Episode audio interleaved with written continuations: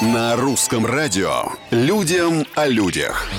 Всем привет, с вами Петр Кузнецов и необычные истории из жизни обычных олимпийцев. Да, в Токио стартовали успешно летние игры, отложенные на год из-за пандемии, и начало соревнований уже подбросило нам немало забавных историй, ситуаций и положений. Например, женская сборная Норвегии по пляжному гандболу отказалась выступать в бикини и надела шорты. Спортсменки посчитали стандартную форму неудобной, мол, она вызывает дискомфорт, сексуализирует их и мешает в период женских дней. Ничего не знаем, сказали строгие организаторы, и оштрафовали норвежек, точнее их федерацию, на полторы тысячи евро.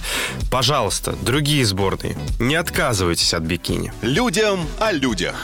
Ну а нашим спортсменам, не только спортсменкам, а вообще сборной, дали другой совет. Врачи рекомендуют обходить японскую кухню стороной. Самое главное общее правило – не вводить в рацион новых продуктов, говорят эксперты. Дело в том, что 15-20 лет назад с делегацией российских спортсменов на соревнования ездили диетологи повар, там целый штат был. Для наших готовили отдельное меню. Диетологи и сейчас, конечно, сопровождают российских атлетов, но вот питание у них теперь общее. Поэтому стоит быть осторожнее в период подготовки и особенно выступлений, подчеркивают специалисты.